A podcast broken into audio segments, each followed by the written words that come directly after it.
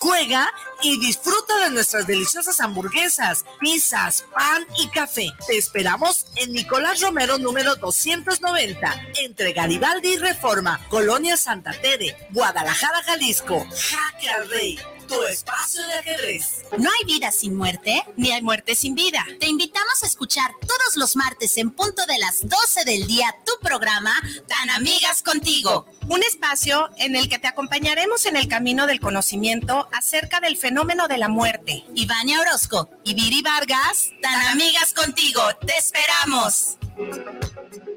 Los comentarios vertidos en este medio de comunicación son de exclusiva responsabilidad de quienes las emiten y no representan necesariamente el pensamiento ni la línea de guanatosfm.net.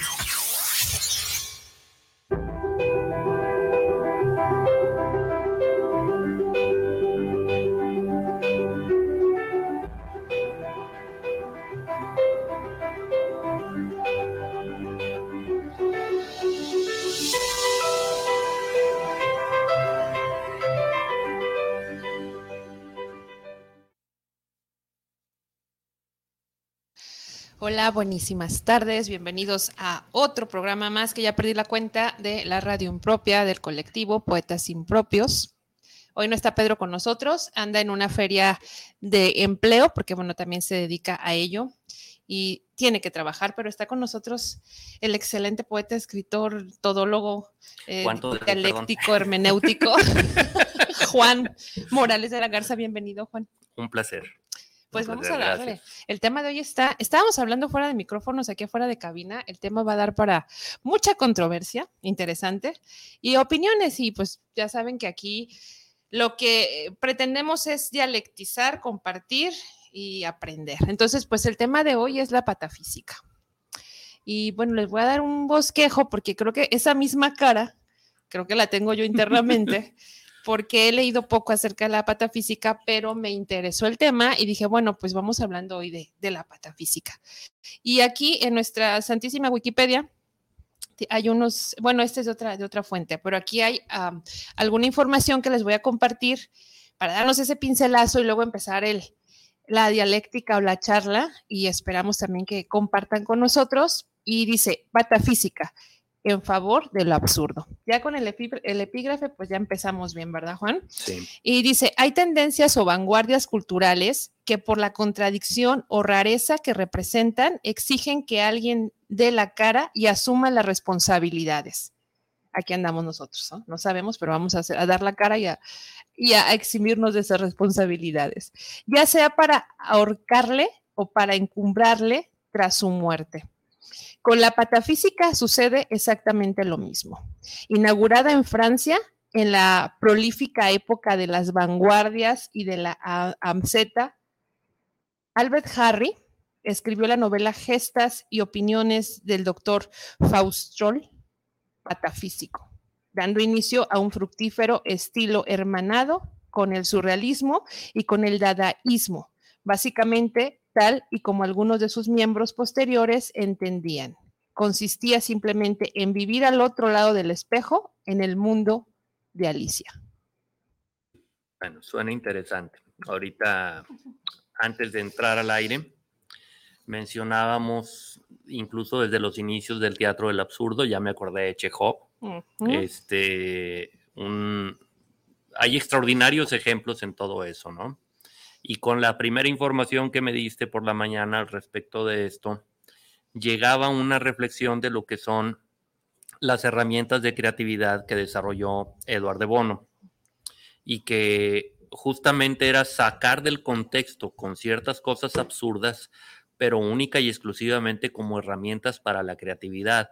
Mm. Y también mencionamos hace un momento y que creo que es interesante compartir con todos los radioescuchas y quienes nos estén viendo en las redes eh, vía video, que, que, esto tiene que ver con la perspectiva del pintor, el fotógrafo, el cineasta, que cuando está tratando de lograr captar una imagen, él se mueve por diferentes ángulos buscando una perspectiva adecuada no por compartir todas las perspectivas, sino buscando la mejor iluminación, el mejor ángulo, la mejor proporción de volumen, la mejor profundidad, la tonalidad y el carácter de las imágenes que quiere lograr con el mensaje que va a dar.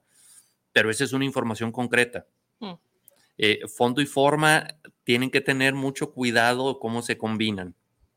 Entonces, para el fondo, hay que ver qué función de herramienta va a utilizar el absurdo. Y como forma, no olvidemos que justificar algo no significa que esté fundamentado. Es una justificación. Excelente. Pero no quiere decir que esté debidamente fundamentado. Y no ignoremos que lo tangible, el hecho real, el dato preciso, lo medible, eh, adquiere otro tipo de condición y no nada más decir es que es un juego del absurdo, es que es un juego del imaginario. El imaginario puede jugar de tales formas hasta querer justificar que una enfermedad mental es totalmente sano, porque es, es parte del juego del autoengaño. Mm. Yo tengo que decir que yo estoy bien porque me siento bien imaginando algo, pero pues curiosamente, por más que quiera ladrar, no soy perro por más que me imagine perro. Entonces ahí entran todos los juegos del imaginario y de cómo quiero argumentar toda una serie de cosas con el imaginario. Y quizás más adelante te doy otro de los ejemplos que platicamos hace un momento para darle más sabor a la polémica. Excelente. Y esto no quiere decir efectivamente que querramos eh, deconstruir o generar una crítica del absurdo, pues, o de esta situación, o de este e imagen literaria, porque es esto, pues dentro del arte, dentro de, la literatura, de, esta parte donde se conjugan el dadaísmo y el surrealismo, y emerge, eh, se me hace interesante pues este término, y bueno, justamente aquí dice, la historia del absurdo príncipe. Por patafísica se entiende la ciencia de las soluciones imaginarias, es lo que justamente lo que estabas diciendo. Se trata de un sistema pseudocientífico ya está aquí como el encuadre, eh, y filosófico que cree en la unidad de los opuestos y en la validez de lo imposiblemente válido. Ah, ahí nada más según una acotación. Mm, le quitaría la palabra filosófico, lo puedo dejar como ideológico, pero la filosofía tiene un sustento más tangible. Entonces esto simplemente al hecho de que es absurdo no entra en la filosofía. Ok, ya en una, vamos a suponerlo, bueno, en estos principios eh, retóricamente esquematizados, ¿verdad, Juan? Ok. Perfecto. Es decir, lo absurdo, Harry eh, la inventó en sus obras, aunque lo curioso es que no pudo llegar a verla en vida puesto que el libro fue publicado después de su muerte. Es ahí cuando se reconocería su aportación al mundo cultural, una ciencia inventada por un muerto. Interesante, pero no, pero vuelvo a hacer una aclaración.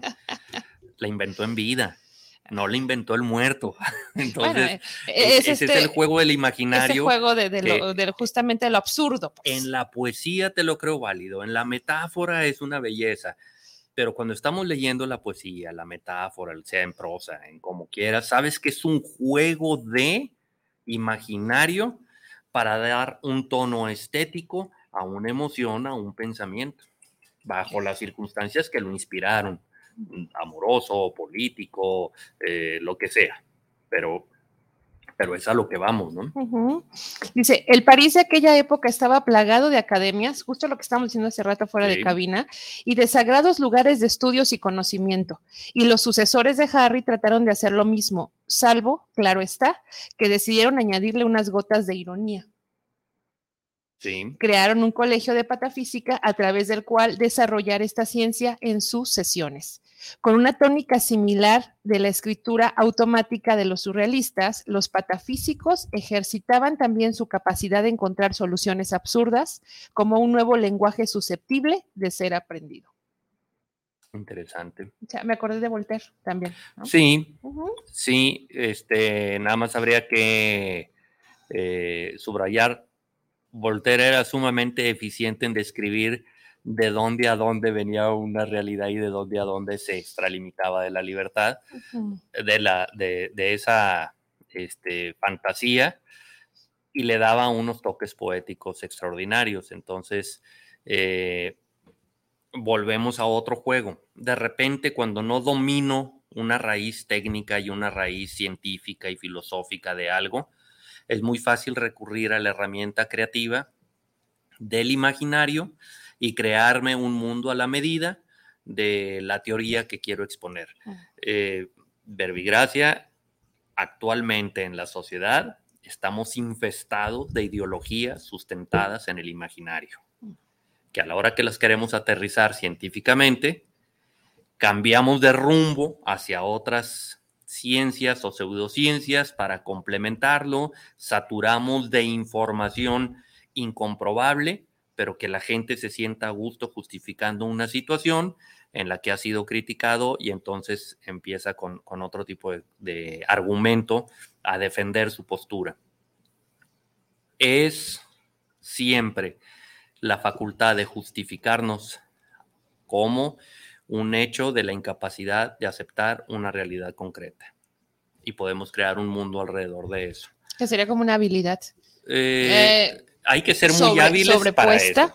Eh, pero sería como dicen, una extraordinaria habilidad utilizada en una terrible improductividad, mm. porque esa habilidad llevada al campo de lo tangible, de lo concreto, de lo productivo real, de lo benévolo, y luego van a decir, ¿y cómo dice si es benévolo y qué es bueno y qué es malo? Y entramos en ese tipo de cosas. Me adelanté y es que curiosamente los martes tengo algunas habilidades telepáticas después de las 4.13, 4.14. No lo deduje. Me suele suceder así, este, que también este es un argumento totalmente fantasioso, pero que se acomoda muy bien para aplacar este, un punto. Entonces puedo jugar con que hay cierta habilidad, con que hay energías cósmicas y que el horóscopo me va a resolver algo, o que hay un golpe de suerte y se me olvida que el esfuerzo bien logrado es la mejor suerte que he tenido porque pude poner todas mis capacidades en lograr mi objetivo. Y, y el pensamiento objetivo tiene excesivas trampas socioculturales que estimulan el imaginario y eso nos evita ser muy concretos en muchas cosas, ¿no?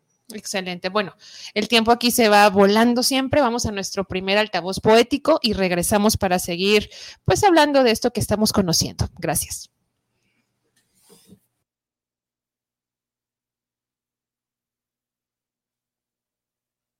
Las delgadas líneas de la locura y el encanto, del beso y la rabia invisible cuerda en tus manos errantes, las ataduras del sostén cayendo apenas.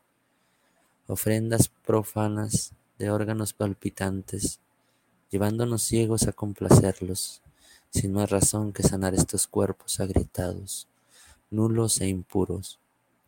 Las nibias gotas del relámpago, la baba clara del arroyo, unidos, mezclado todo en un caldo primitivo de instintos crudos, condenados al infierno que nos prohibían, y ahora en él sucumbimos.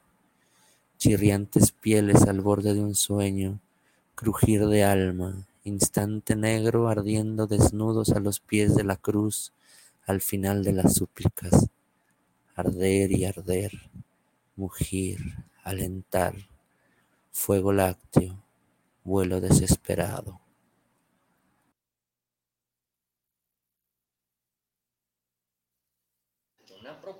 Ay, ya estamos al Ya estamos al aire. es que está buenísima esta polémica. Fuera del, estábamos acá platicando muy a gusto y bueno, voy a continuar, voy a ver si hay mensajes eh, aquí en la página de Guanatos, porque esto se está poniendo interesante y bueno, advertencia, spoiler, no estamos, vuelvo a decirlo, no estamos este, haciendo una crítica no sustentada de algo que suena interesante, pero estamos comparando con las realidades, subjetivas también.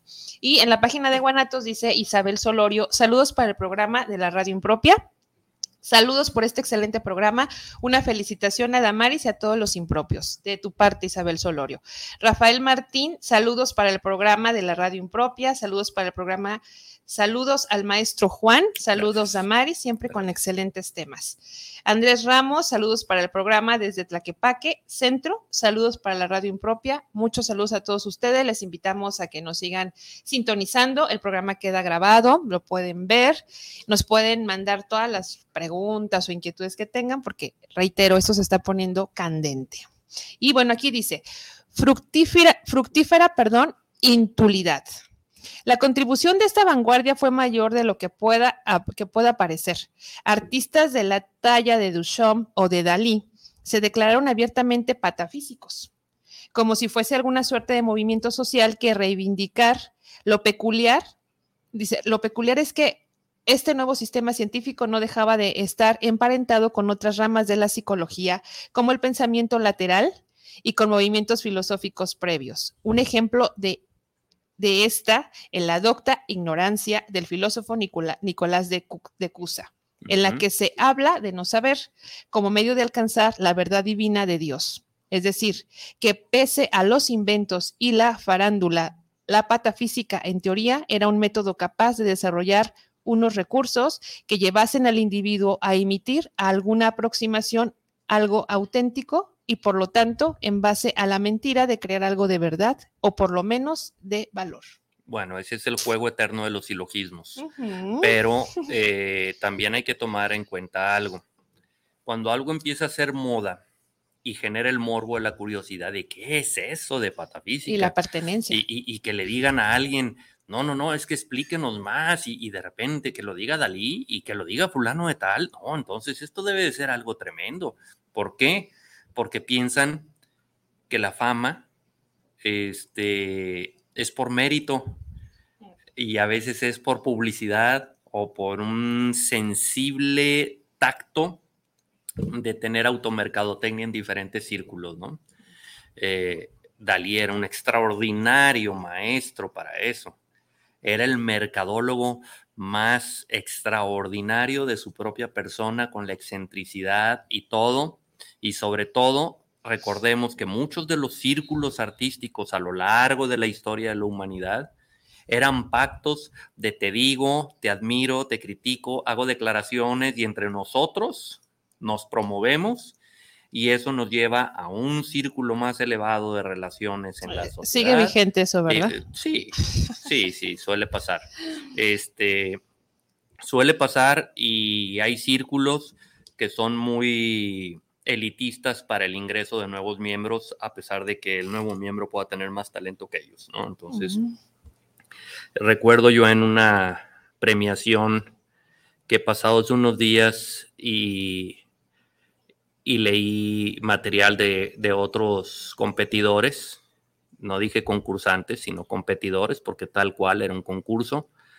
Y al leerlos, a la madre el diploma y a la madre todo, porque yo mismo dije, no, no creo posible que no se hayan fijado en la obra de estos cuates, escriben mejor que yo. Entonces, quedé totalmente decepcionado de los concursos en ese tipo de cosas y luego, pues bueno, de repente veo que hay personas que les dan ciertos premios y que dices, pero pues de dónde se sacan semejantes premios y ver la influencia de la política y lo que hay alrededor. Pero bueno, eso es desviarnos a otro tema.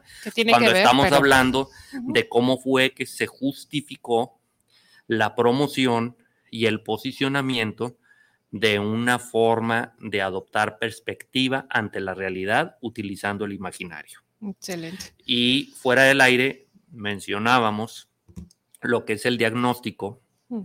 y lo que es el, síntoma. el síntoma. perdón. Entonces, puede tener ciertos síntomas y lo observamos, pero si no estamos lo suficientemente cerca del objeto que estamos analizando, no podemos realizar un diagnóstico.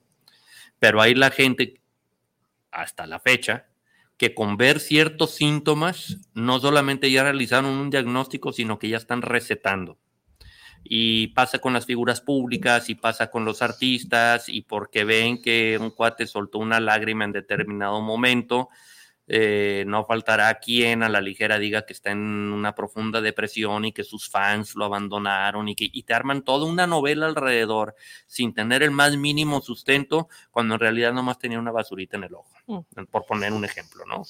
Eh, quizás muy superfluo y muy burdo, pero pasa mucho con este planteamiento que, estamos analizando el día de hoy de la patafísica.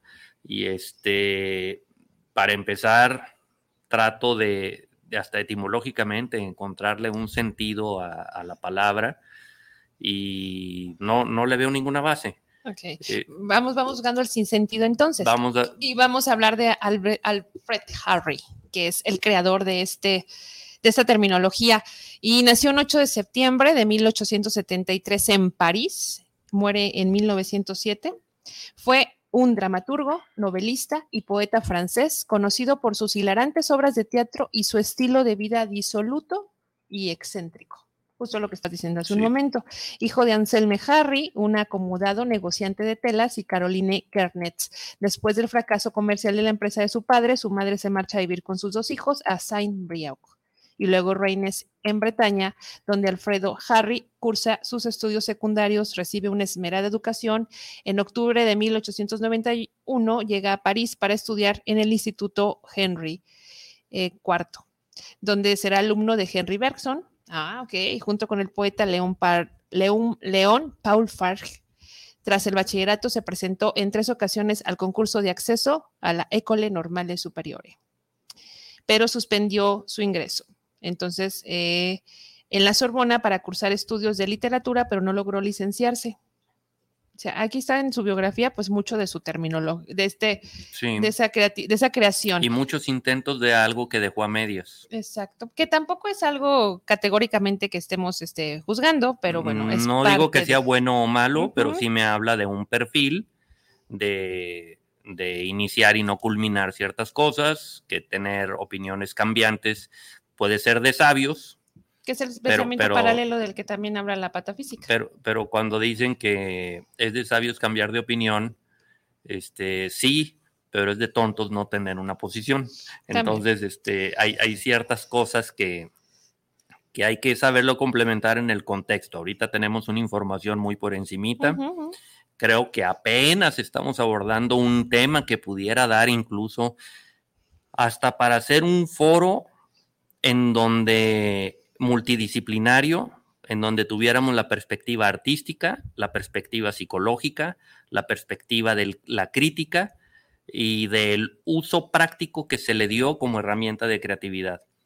Y, no sé, igual y salen algunos otros puntos de los cuales sería muy interesante tener una visión y que las personas que estuvieran involucradas en participar en este foro pudiéramos armar una radiografía un poquito más concreta de los pros y los contras con absoluta objetividad. No se trata de sobrecalificar o descalificar, sino simplemente que como cultura general tengamos una visión concreta basada en hechos reales. Tangibles, dice Juan. Y bueno, voy a leer algunos poemas justamente de Alfred Harry. Empiezo con este, no tiene título y dice, tres ranas pasaron el vado mi querida Oliana, con agujas y un dado con hilo de lana. Es para la túnica del rey, mi querida Oliana, que ellas harán con el dedo y con la lana. Aquí llega el verdugo, mi querida Oliana, trayendo un gran blusón de gruesa lana. Corten, cosan la tela de el beuf, mi querida Oliana. Está llena de sangre, pero es flamante y está hecha de lana. No tocaremos la sangre, mi querida Oliana, mas querríamos pudrirnos por dentro como la lana.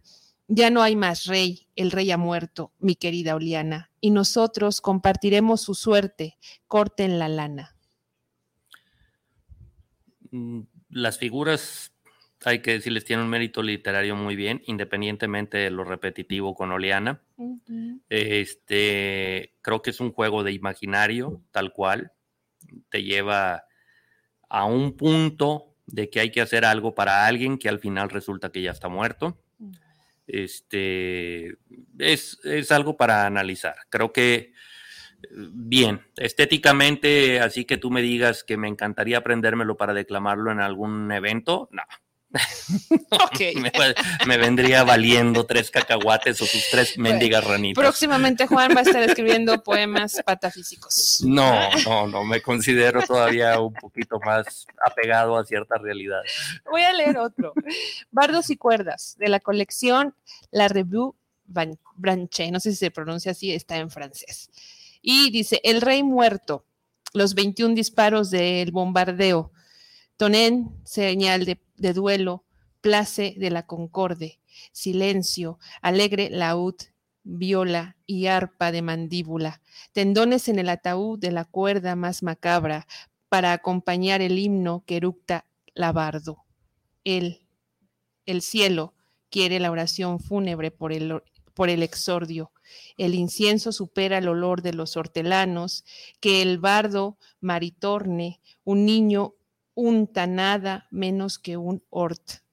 En las barreras del Louvre durmió la guardia. Los palacios son grandes puertos donde se acerca la noche. Corsega, Camoulclé, Curdo, Iroquesa y Lombardo. El catafalco, el catafalco está rodeado por el depósito de chatarra de la horda.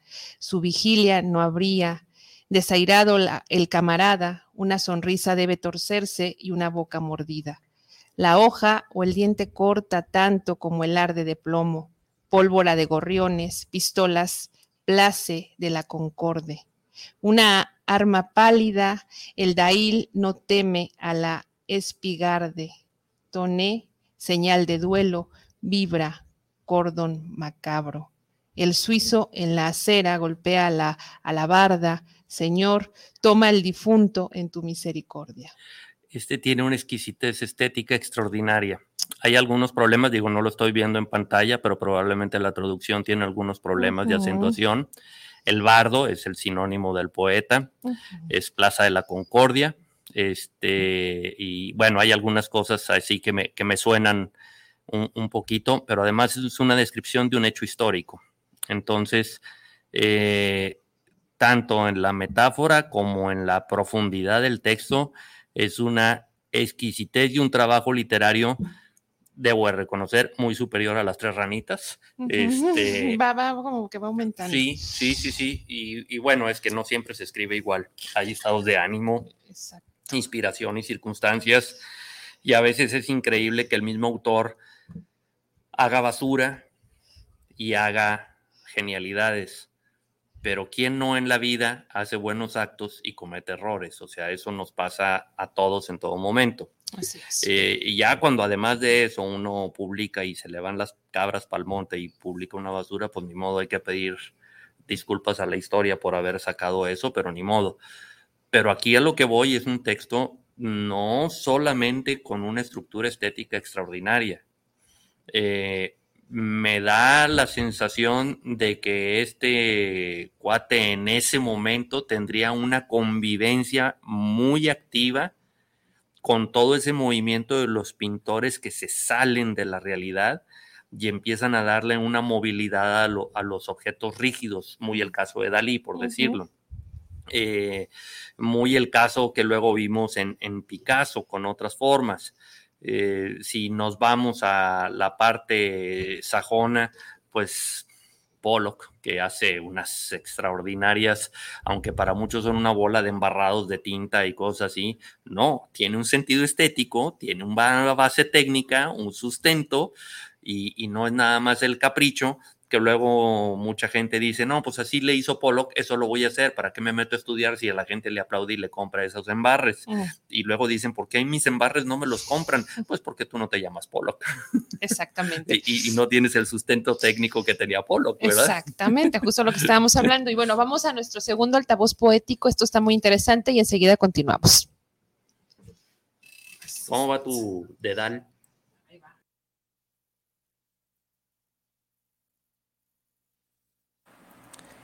Las delicias se miden en palpitaciones y el contacto es distancia con sabor a caos que resulta exquisito y delirante. De vu de tus enes infinitas, las diéresis de tus pechos flotando, puntos exactos y macizos en la saliva del tiempo detenidos, clavados en la distancia, donde la lengua no alcanza a rozarlos. Las lenguas del espejo habitan tu sangre y las ajenas manos se hacen propias para tocarnos, haciendo muda la distancia, un movimiento, un ritmo, mientras muero en ti y en ti revivo. Molusco, ebria de perfume, sacudo febril la delgada piel que te disfraza. Tu aullido lento disturba lo que decimos y te apropias del infierno. Demonio de la lluvia, tu cielo truena, es casi glorioso, Quise tu voz para venirme a ti y saber que no eres del silencio, Escucho el venir del caos en las manos mías que fueron tuyas mientras gemías. Tiembla la fruta madura del árbol prohibido. Consígueme el cielo. He caído al abismo y al fin escucho la venida eterna. Déjate riego, flor, a ti que das sangre y sentido al infierno.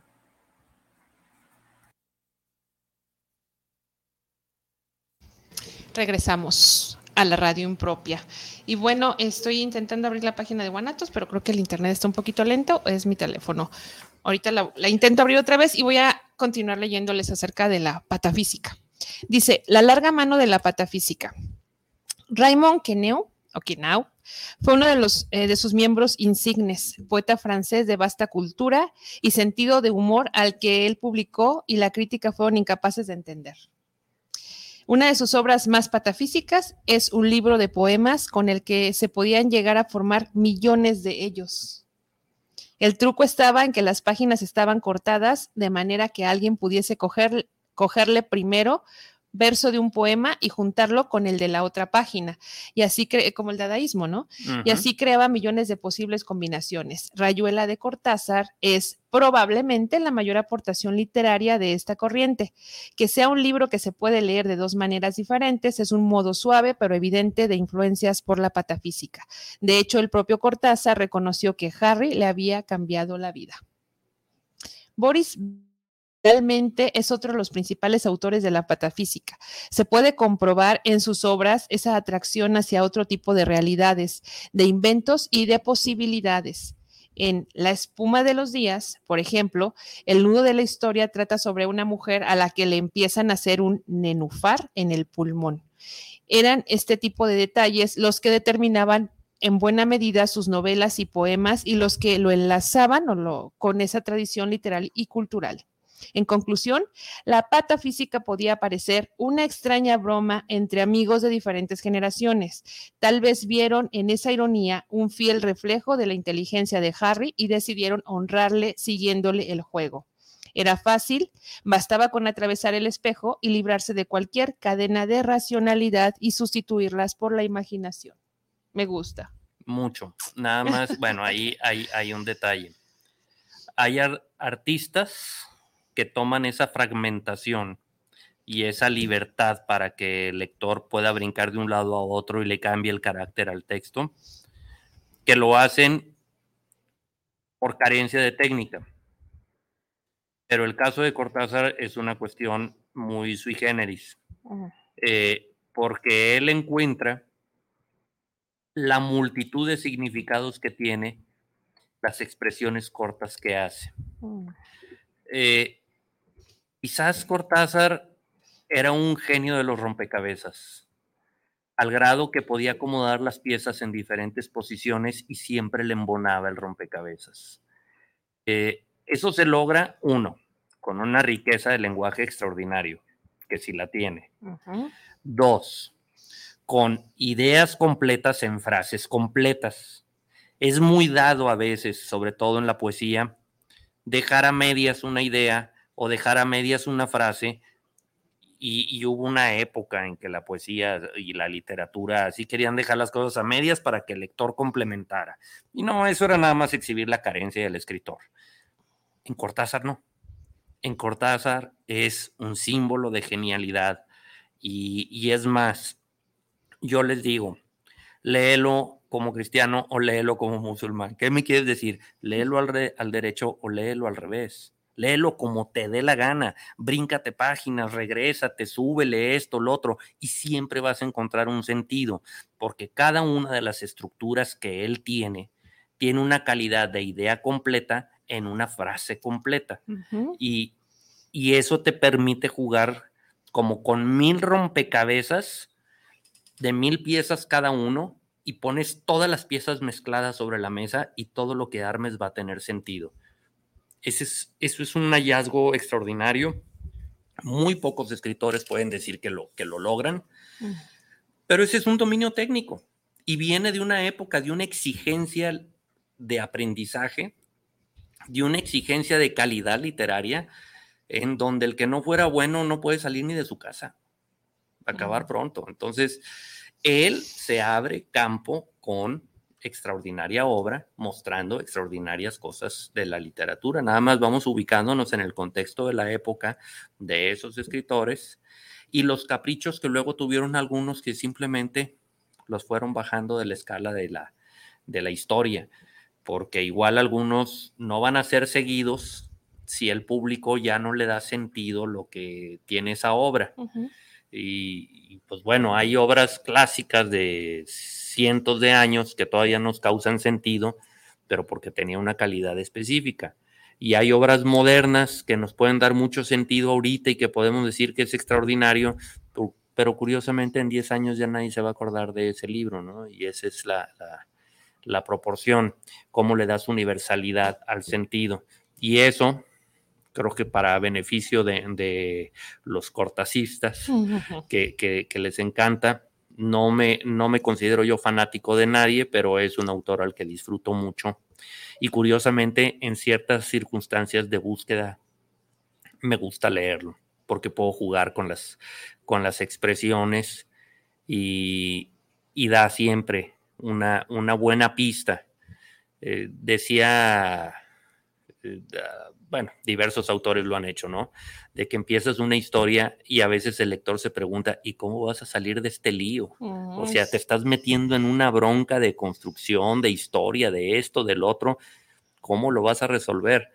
Eh, Juan José Arriola decía, estás en el tablero de ajedrez de la literatura, cómo vas a resolver esa jugada, ¿no? En, dónde tienes el jaque, en cuántas maniobras vas a resolver eh, esta jugada. Era extraordinario simplemente oír esas conversaciones con ese tipo de personajes, pero porque tenían el acervo y el bagaje para poder sostener cualquier cosa. Excelente. Voy a leer otro poema. Va. Atrapados. Atrapados en las tranquilas aguas del granito gris, navegamos por la lengua dolente. Nuestra góndola y sus luces doradas duermen lentamente. Tarima. Tarima de un cielo finlandés ceniciento. Fíjate qué, qué bonita imagen. Tarima de un cielo finlandés ceniciento, donde las lúgubres riberas se pierden en la distancia, ya no oscuras, faroles pálidos, nuestras velas, nave, nave cuyo frente cae brusca y brevemente, cortas tus mastiles, tus velas, tramas negras, se desliza sobre las olas marcescentes, sin remos. Luego, en el aire frío como en el fondo de un pozo, el órgano acunándonos con su fanfarria, la vidriera nos muestra escudo, su faro claro, un vuelo de espíritus flota en el aire, cuerpos aéreos transparentes, lienzos blancos, las miradas inquietantes y veloces de las esfinges y la proyección de un tejo, discos delgados, deslumbrar el techo limbo gris de las colinas y los recuerdos semáforos, azul, halos, la góndola, espectro que habla, que ala, la muerte bajo los puentes de piedra en forma de arco, que ilumina tablero de bordado, de banco, rectos al fondo, dormidos, alzamos nuestros ojos muertos hacia los arquitables de, los, de las campanas que derraman sus lágrimas graves. Qué extraordinario. Fíjate la figura en donde la góndola ala de jalar, este, la muerte por abajo de los arcos. Sí, me, subí, yo estaba, de pronto me perdía y bueno, es un paisajista. Eh, esto es un paisajismo poético muy bueno. Regresamos al tema en donde tuvieron que haber convivido mucho con los pintores de la época. Porque hay una vinculación muy, muy particular, ¿no? Sí, yo lo estaba viendo. O sea, yo estaba arriba de la góndola. De pronto seguía leyendo y como que me quería perder, pero yo iba en la góndola. Sí. el cielo, eh, cuando pasé bajo del puente, es, es maravilloso. Sí, sí, muy descriptivo, sin caer en las dificultades excesivas de la fantasía. Mantiene un ritmo poético todavía muy digerible para el no muy versado en las complicadas letras de la poesía.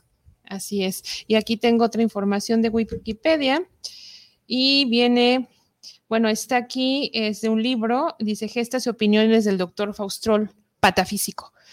em, novela neocientífica en francés. Eh, dice que, bueno, su estructura es la introducción, elementos de patafísica, de París a París por mar o el Robinson, eh, o el Robinson belga, cefalorgía, oficialmente y en casa del lúculo. Son como los temas del libro. El libro describe las aventuras del doctor Faustol, nacido a los 63 años y pionero de la patafísica, disciplina que trata las leyes que gobiernan las excepciones y explicarán el universo adicional a este. Eso, me, atrapó. Un universo adicional a este. el detrás del espejo de Alicia que tiene, está, está implícito en la, obra que hemos Hace tres, cuatro semanas hubo una polémica en un grupo de pensadores sobre los multiversos. Mm. Y ahí, pues bueno, entran los paralelismos y entra toda una variedad, ¿no? Y les digo, miren, la palabra uni, de uno, universo, del todo, todo le cabe ahí. Si tú me dices que es multiverso, no existe, no hay un multitodo. Mm. Todo es una unidad. Dentro de eso puede haber perspectivas que no hemos visto, dimensiones que no hemos visto, circunstancias, hechos, ciencia, descubrimientos que no hemos visto. Pero el universo sigue siendo uno. Entonces, no estoy en contra del concepto que quieran defender, nada más búsquenle la palabra adecuada para describir para, asignar, ¿no? sí, no puede ser multiverso, tiene que ser dentro del universo. ¿A qué condición te refieres? ¿A qué otra dimensión te refieres? ¿A qué paralelismo te refieres, pero dentro de? Porque es universo. Entonces, eh, las deformaciones del lenguaje en el uso y en la costumbre nos llega a deformar la objetividad de los conceptos que estamos hablando. Y damos por sentado como un hecho concreto porque es aceptado por mayoría, cuando ciertas realidades no están sujetas a votación. Es, aunque los demás digan, no, la mesa no es negra, ahora va a ser roja. Oye, discúlpame, en el pantón, en la colorimetría, en esto, en lo otro, hay un sustento por el cual a esto le llamamos negro. No, en mi mundo yo le digo rojo. Ay, pues espérame, nomás susténtalo y fundamentalo, que son dos cosas distintas. Y ese es el, punto. Me vino a la mente algo, Juan. Sí. De la, de la novela de Cien años de soledad, cuando la fiebre hace que pierdan la memoria y empiezan a enunciar los objetos, les ponen nombre, ¿no? Y luego también recuerdo eh, esta frase de Lacan, donde dice, el lenguaje no existe y el lenguaje no alcanza. Mm. Y, entonces, bueno, estamos, somos sujetados por el lenguaje, somos sujetados por el discurso. Y esta permisividad de algunos detrás del espejo, pues ha creado estas tendencias. Yo diría que a veces existe un esfuerzo excesivo por deformar el lenguaje y los conceptos. Tenemos una riqueza del lenguaje y ante la carencia del dominio de esa riqueza del lenguaje, para muchos les es más fácil inventar nuevas figuras, crear un nuevo espacio en donde se sientan cómodos para no exhibir la carencia que tienen de otro tipo de cosas. En ocasiones se le puede llamar ausencia de cultura general. Mm. Y, el mundo de la especialización nos retira mucho de la cultura general por querer especializarnos mucho en esto. Incluso es un juego esto de la patafísica. Te quieres especializar tanto en la patafísica que se te olvida que tienes una proporción de cultura general que te dice, este, no te olvides que estás fantaseando de algo subjetivo. Y habrá quienes se les olvida el concepto inicial mm. de que es algo bufo, que es algo imaginario y que no está sustentado en nada real. Y habrá quienes se van a meter tanto en esto y se van a fanatizar tanto y se van a querer hacer tan especialistas que al rato lo van a querer convertir en una realidad concreta, porque dice el autor. Espérame, que lo diga un autor no es garantía de nada. Todo el mundo se equivoca. Así Entonces, ahí es donde entra el juego. Y voy a mandar saludos, ya logré entrar a la página de Guanatos. Y, y bueno, Cintia dice Damari, saludos a Damaris y a Juan. Gracias. Al tío.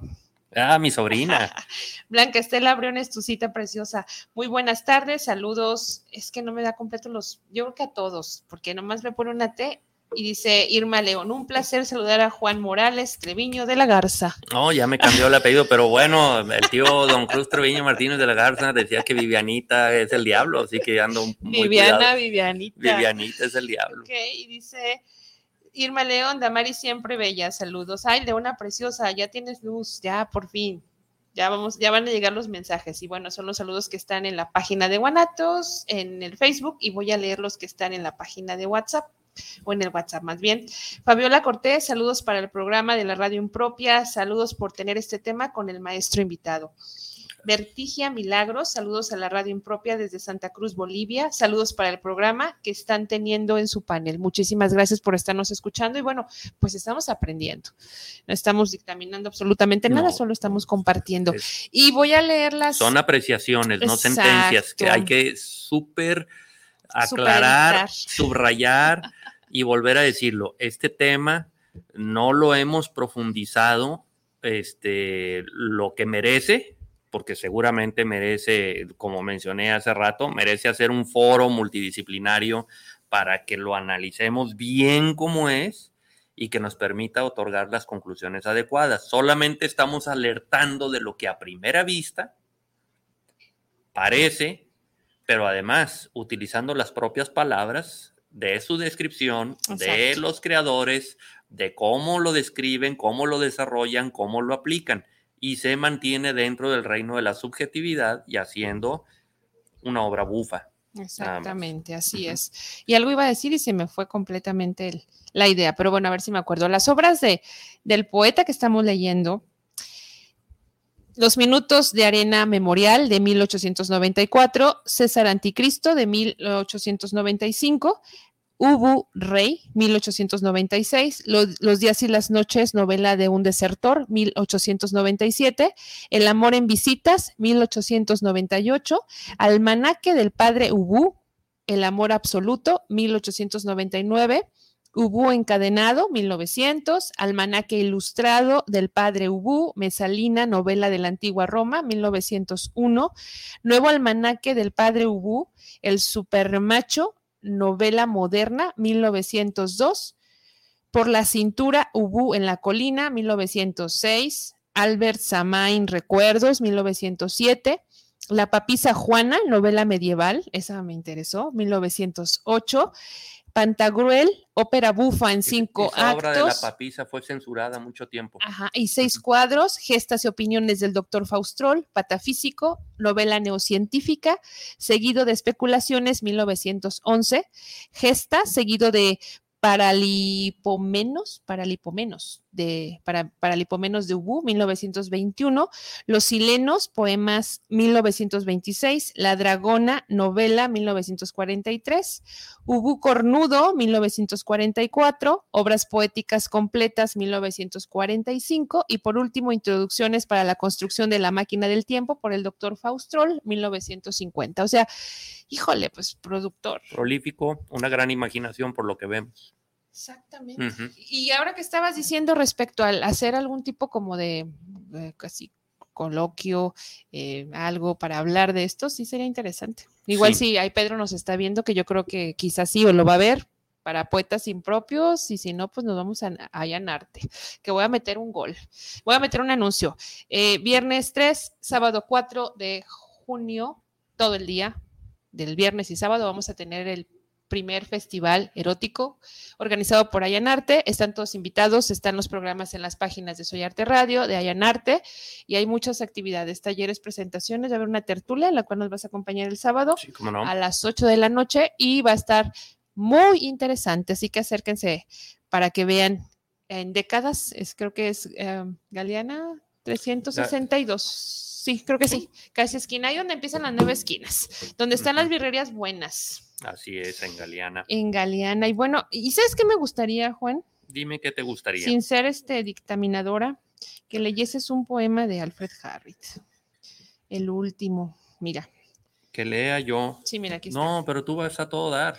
¿Sabes? ¿No quieres? Sí, sí, sí, sí. Bueno, tú aviéntate, lo vas. Este se llama La regularidad del santuario.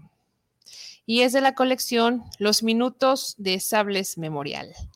Santuario claro donde duerme mi casto y querido amor. Me refugio en tu sombra infinita y encantadora, en el suelo de los sepulcros donde la tierra es carne, pero sobre tu cuerpo frío traes tu mantis. Sueño, sueña y descansa, escucha, sonido de canción de cuna, las vagas voces de las vírgenes vuelan al cielo en vano no han tejido el sudario de su hermana, creced, dedos de cera y velas blanqueadoras. Mano delgada y maldita donde la muerte amenaza. Oh tiempo, ya no derrames la urna de las campanulas en gotas pesadas. De la llama que muerde nace una nave ahogada en noches negras, vacía entonces los pilares pulidos crecen como pinos y las bengalas son puños de parricidas y la llama temible oscila en las vidrieras pintadas que arrojan sus hojas traslúcidas a la noche. El órgano suspira y retumba en su, cuerno de metal. Sonidos siniestros y apagados, voces como las de los muertos que ruedan sin tregua en la corriente subterránea las silfides hacen cantar claros los violonchelos. En la bola del abismo donde el amor no tiene fin y la danza te ahoga en su tormento dicho, la boca del sepulcro aún abierta tiene hambre, pero mi mano delgada muerde el mar de Muare Malva entonces el delicioso entumecimiento de las tardes viene a poner su fuerte brazo sobre mi cuello y rozan contra mí los vuelos lentos sobre los pesados muros de los largos velos negros. Solo las lámparas doradas abren sus ojos llorosos. Pollazo que se nos ha olvidado. Muy, muy bien. No, sí, sí va escalando. Eh. Sí. Definitivamente. Sí, me sigo quedando con el anterior que tuvo, además de una riqueza de lenguaje, una proporción estética muy bien. Cada uno en lo suyo. Sí se nota que son obras de diferente época. Eh, es curioso cuando a un autor, el que sea, lo empiezas a ver a lo largo del tiempo y dices, ah, esto fue de esta época, esto fue de esta otra época, esto fue así. Y esto fue del retorno de tal época, pero con otro tipo de conceptos. y, así llega a, suceder. Y es lo que le da cierta pues, riqueza a seguir no nada más la, una obra específica, sino a un autor en el camino de todas sus obras. Y eso pues da una perspectiva diferente de cómo evoluciona uno y a los que les gusta escribir, eh, de repente viven con la sombra del pasado y se les olvida que también ellos evolucionan y no se pueden quedar escribiendo en las épocas de principios del siglo pasado y ya tienen que empezar a activarse en este fin del primer cuarto de este siglo, que estamos ya caminando rumbo al fin del primer cuarto del siglo. Con intenciones de habitarlo de una manera poética. Y bueno, pues este tema, como dices, da para mucho más. Fueron unos pincelazos y esperamos, bueno, eh, si les interesó, por ahí pueden buscar la información, que pues como decimos, ah, abundan estas informaciones. Y voy a leer un poema que nos mandó Crisol, tu sobrina.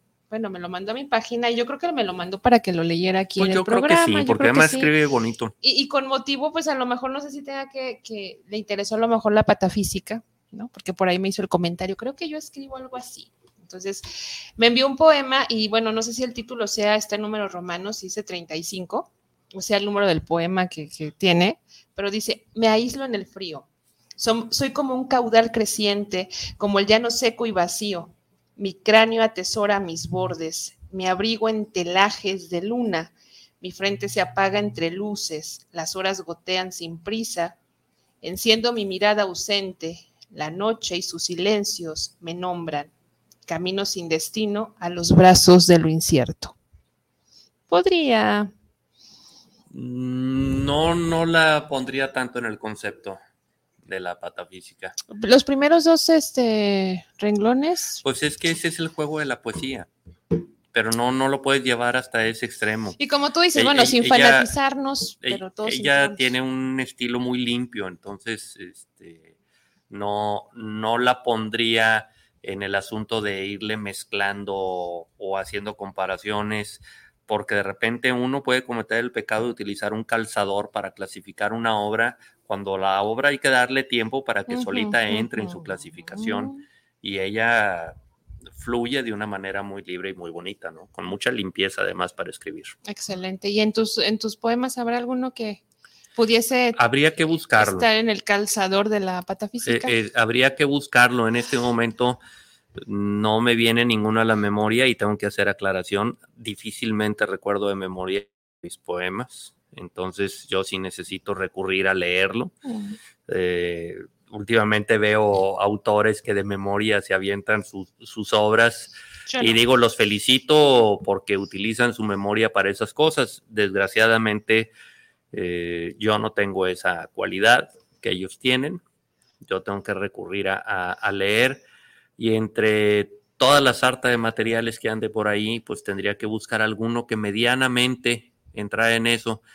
Pero pasa algo curioso en diferentes épocas de mi vida me han preguntado que cómo clasificaría mi obra y le digo, nunca me he puesto a perder el tiempo clasificando mi obra. o sea, la verdad de las cosas hay que dejar que fluya, que ya Lo harán, ¿no? Y ya, lo hará. quien le dé la gana. Y dirán cosas que ni pensaste, pero está interesante. Sí. Sí, sí, sí, como dice el dicho, se verán cosas peores. Y te van a, y van a crear una, una, una, teoría completa, ¿no? De... No, esperemos que no pierdan el tiempo conmigo de esa manera. Bueno, pues se nos está acabando el tiempo. No antes reiterarles que cada martes estamos aquí en la radio impropia. Le mandamos saludos a Pedro Carbagot, que es el poeta mayor. Y por ahí en las redes sociales de la radio impropia, de Poetas Impropios, de Guanatos, pueden encontrar el programa retransmitido, regrabado. Hay artículos nuevos, souvenirs de, de nuestro colectivo de Poetas Impropios, que también están anunciados en la página de Poetas Impropios. Y bueno, por mi parte, estoy encantada de Haría un este anuncio rápido. Claro que sí, un minuto. 24 de junio inicio un curso que se llama Mi Poder 24-7. Mm. Es un empoderamiento durísimo, se llama autogestión de alto rendimiento. Mi Poder 24-7.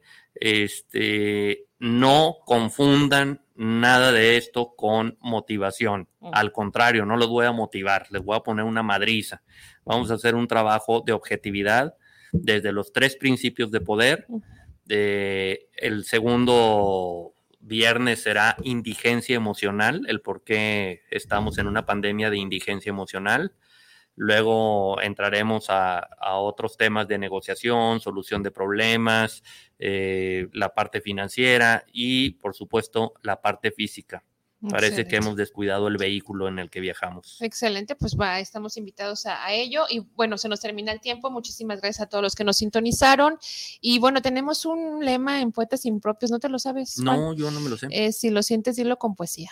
Ah, muy bien. Entonces, si lo sientes, síguelo diciendo con poesía. Muchísimas gracias. Mi nombre es Damaris Oriza.